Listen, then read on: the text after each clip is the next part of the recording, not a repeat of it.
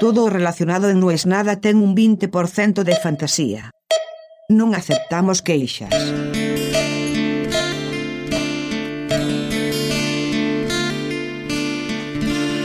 El momento más importante de mi día suele ser reflejado en No es nada. Y hoy va a ser atípico esto, pero cumple las condiciones del No es nada actual, que es, se graba donde pasa la acción. Y pasa la acción acá, en una mesa, en la ciudad de Madrid, con una familia comiendo, que recibe a un amigo de viaje.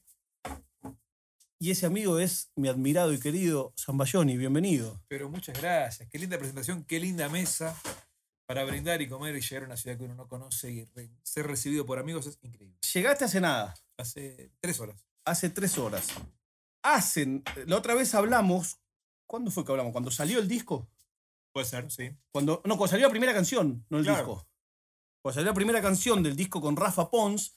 Rafa Pons, quienes escuchan esto de España saben exactamente quién es. Quienes escuchan de Argentina, algunos también, porque lo habrán visto cuando ya estuvieron tocando. Ya este disco lo presentaron en Argentina. En Argentina, en Uruguay, también. También, exacto. Y grabaron un disco juntos, Zambayón y Rafa Pons. Empezaron a presentarlo en Argentina y ahora lo van a presentar acá en España, por eso estás en Madrid. Exactamente. En un montón de ciudades de España. Mañana en Sevilla, después Zaragoza, Barcelona, un montón de ciudades hermosas. Pará, re- repasemos porque esto sí es importante. Porque Sí. si alguien está escuchando esto y está en España o cerca, porque es una cosa que pasa en Europa. Claro.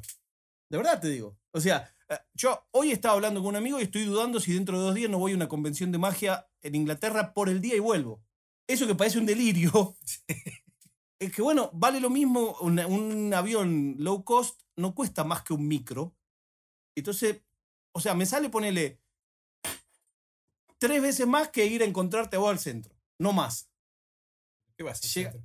No, bueno, llevo en autos buenos, güey. no, pero en serio te digo, o sea, no, no cuesta, me cuesta lo mismo irte a ver a Sevilla al show por, olvídate el centro, ir de acá a Sevilla que ir de acá a Londres. Entiendo, sí. Pero bueno, no importa. Entonces, ¿en qué ciudades van a tocar? Te lo digo claramente. Sí. El 17 en Sevilla, el 18 en Zaragoza, el 19 en Barcelona, en Hospitalet.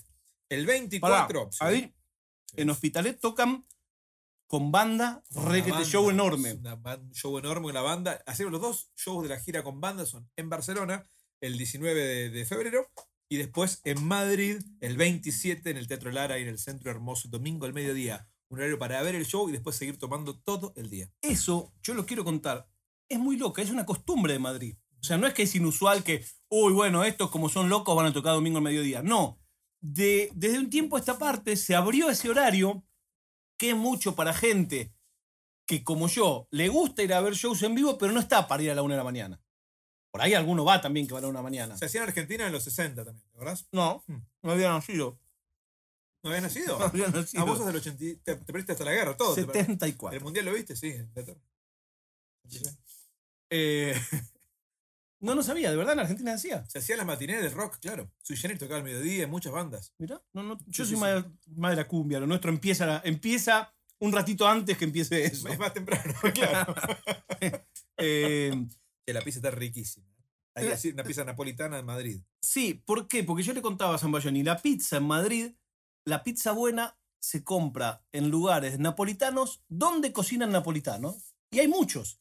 No es una cosa exclusiva. Por el contrario, esta pizza es la pizza barata de este barrio.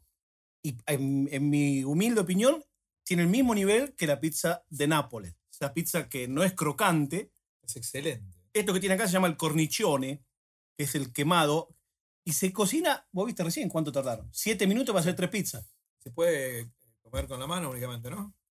Acá te cortan los dedos si pedís cubierto. Si pedís cubierto en esta casa, mira, hay un solo par de cubiertos que son los tuyos. Y no lo sucede. No, llevaste porque No te dio culpa. Sí. A ver, haces bien. Bueno, entonces van a tocar con el Rafa en todos estos lados. En Oviedo me faltaba decirte algunas ciudades. Ah, Oviedo. Al norte van también. Pará, empecemos de nuevo. 17 en Sevilla, 18 Sevilla. Zaragoza. Mañana es en Sevilla. Sí, mañana. La mañana llegás a Sevilla y tocas en Sevilla. Exacto. Después en Zaragoza el 18. El viernes, claro. El sábado en Hospitalet, Barcelona. Barcelona. Después el 24 en Oviedo. En Oviedo, eso en Asturias. Sí, señor. Arriba. Al norte. El Tenés 25. que llevar abrigo. Sí. Y ganas de tomar sidra. Y el 25, que es el siguiente, en Bilbao. País Vasco, lugar que mejor vas a comer de toda la gira. Ya me lo han dicho. Si aparte Rafa tiene la, la idea de, de que el show sea como una excusa para cono- llevarme a Sí. conocer gente y lugares. Sí. Después venimos a Madrid el 27 de febrero, En el Teatro Lara, En el el, día Lara. mediodía. exactamente, y cerramos la gira con un show en Alicante, Alicante hay mucho argentino. el 3, después el 4 en Murcia, Murcia es un lugar muy bonito, muchos fachos. hemos tocado, y la doble función final el 5 y el 6 de marzo en Valencia. En Valencia, que no conozco Valencia. No, yo fui, yo fuimos con Rafa a tocar. ese- Claro, ¿verdad? Vos y a tocaste Murcia- y a ahí. Murcia también, sí, sí, sí. Ah, mirá. No, hermoso. ¿Y te gustó Valencia? Me gustó muchísimo. Yo muy, algún- muy lindo. Alguno de todos esos shows voy a caer. Sobre todo ahora que me hice el canchero, que te dije que ir a, ir a, a Inglaterra por el día no me cuesta. Imagínate que te digo ahora, no, no puedo ir. Olvidá, mirá, se me complica. Voy a estar jodido para ir. Te esperamos este, en todos. En Yo. todos. Perfecto. A mí me encanta el disco que hicieron. Se los dije la otra vez. Me parece un- una patriada. En condiciones normales, una quijotada. En estas condiciones ni te cuento. En estas condiciones ni te cuento. Pero es un disco muy lindo. Muy lindo. Y introduce a los que conocen a solo uno de los dos, le introduce perfectamente al otro. Tenemos la idea nosotros cuando, cuando nos propusimos hacer este disco, que, se- que fuese un disco que vos pon- pongas play y esté bien. En cualquiera de las canciones. buenísimo. Viste, que, que, no, que, no es, que no es un disco ni, ni comercial, porque más allá de que no seamos personas que estamos en los medios todo el tiempo, muchos de los discos conjuntos suelen ser por, por estrategias comerciales. Este no es el caso para nada, somos amigos y nos gusta hacer canciones juntos, y divertirnos y tocar. Hay muchas canciones de esas que son con invitados que los tipos no se ven nunca la cara. Muchísimo. Que no se conocen. No, de hecho son muchos, en muchos casos son arreglos de, de las discográficas directamente. Qué, No, qué es oscuro cosa- eso. Sí, es oscuro porque me acá con mi amigo y son fotos pegadas una a la otra. Claro, No se vieron nunca. No, no se vieron nunca. O sea, no es tan distinto que los que graban con los muertos. Epa, no sé cómo es. Y como N- Nat King Cole, todo eso, eh, los que graban con Sinatra, dúo Ah. de tal con Sinatra. Sinatra está muerto. Está muerto, sí. Nadie le preguntó a Sinatra si quería cantar con, con eh, los pibes chorros. Y bueno, No. pues se puede. Se puede, ¿no? Ahora le sacaron uno con todas versiones con Rodrigo cantando. No, no Sí, de verdad. Voy a ver si, si escucho algo. Sí, de verdad. Acá se ríe el público. Sí, bueno. No, que aparte tengo un conflicto de intereses porque La mano de Dios, la versión es de Elegante y Rodrigo. Y eh, yo lo aprecio. Esto voy a hablar, es un tema que no voy a meter a nadie, no voy a incluir a nadie en este tema más que a mí. Yo lo aprecio a Elian. Y el otro día un amigo, artista también, bahiense también, me dijo, el fenómeno como Rodrigo. Y dije, no, no, no. Son cosas distintas, no mezclemos. Bueno, entonces van a tocar en todos esos lados. Sí. ¿Y cuál es tu expectativa? O sea, ¿quién crees que va a esos shows? Mira, tenemos como, como referencia haber tocado juntos acá la gira pasada, donde la gente eh, me conoció a mí a través de Rafa. Algunos sí me conocían y fueron.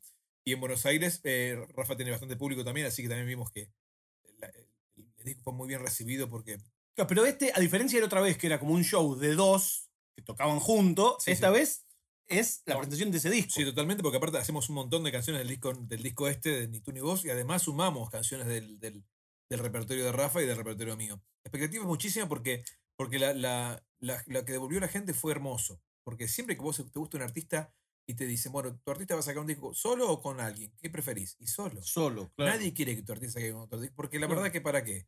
¿Para qué? ¿Viste? Claro. Me tengo que acostumbrar a otra voz, a otro estilo, qué sé yo. Vos, viste, vas a hacer terreno. Cada cual piensa lo que piensa. Entonces sabíamos que corríamos con ese menos 10 para empezar.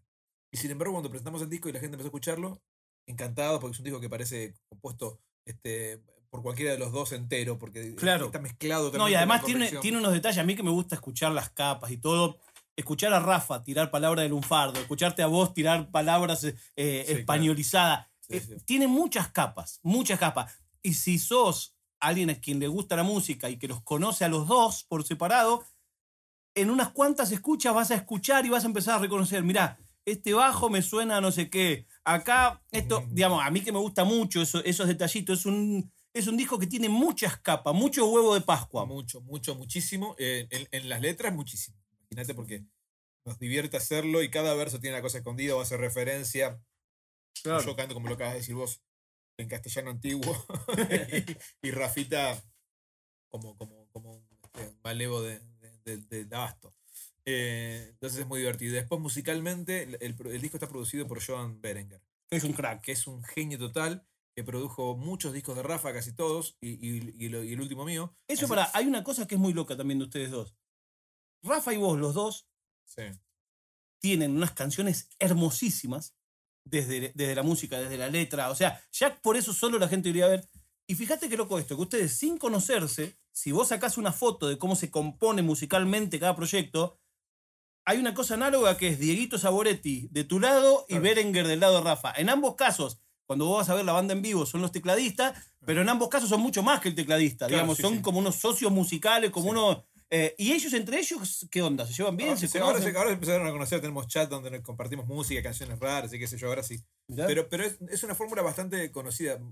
Coincidimos, pero a muchos cantautores les pasa que los cantautores no, no le dimos tanta importancia o no aprendimos eh, tantos acordes ni armonías y generalmente las sociedades son el que compone y, y este tipo de cosas con letras, con, con un músico como puede ser Joan o Dieguito, que saben muchísimo de, de- de- que además componen ambos. son Claro, claro, que además- también tienen su obra. Además componen No, y componen pero, bárbaro. pero- además son y- generosos, un tipo. eh, yo lo veo de afuera, ¿no? Pero son tipos como, como muy abiertos en su arte, muy permeables, muy respetuosos. Vos escuchás el disco de la banda de Saboretti y no es eh, el disco de samba sin samba, es otra historia. No, claro. Sin embargo, eh, digamos, hay algo, un hilo, un hilo rojo que los conecta. El alma de productor es eso no poder saber- tener tanta información y elegir qué pones en juego para, para cada proyecto. Exacto. Eh, y eso lo saben hacer perfectamente Exacto. ellos porque, porque, porque además de ser compositores son muy buenos productores. Bueno, yo podría estar charlando de música un montón. Esto va a terminar y te voy a decir por qué va a terminar. Porque compré pizza frita también. Ah, mira vos. No sé si comiste pizza frita napolitana. No, nunca en la vida. Entonces tenés que decirnos nada y ya. y la Eh, pizza frita. me gusta muy, quiero decir que me gusta mucho la cortina este. Es muy bueno. Ah, es un- una canción tuya, podríamos hablarlo de eso. no, eh, bueno, ¿con qué se creen que pagó el pasaje, chicos? Vamos, con la regalía de los play de ustedes. Eh, claro, es la guitarra de que no sea nada. Que no sea nada. Que en un momento yo pensé en que se llame que no sea nada. Y Bueno. te lo dije y vos me dijiste con mucho gusto, usalo. Estuviste muy generoso. Entonces, como me dijiste que sí, ¿qué hice? Le puse otro nombre. me parece muy bien. Así somos, claro. Me hubiera dicho que no, se llamaría que no sea nada. Pero, ¿qué te voy a decir? Nada que te sorprenda. Bueno, eh, voy a traer la pizza frita. Muy bien. Me quedé yo a cargo de la conducción. Quiero hablar de los refuerzos de Olimpo. Digo que describas esto antes de decirnos nada. Mm. Describí esto y Es, decirnos es nada. como una pizza doblada sobre sí misma que parece un omelette grande, frito. Adentro no sé qué tiene, pero por afuera parece que fuese rebozada. eh, No, no, no. Pero no está rebozada. Pero es el color, ese estilo de color. La verdad, una maravilla. No es nada.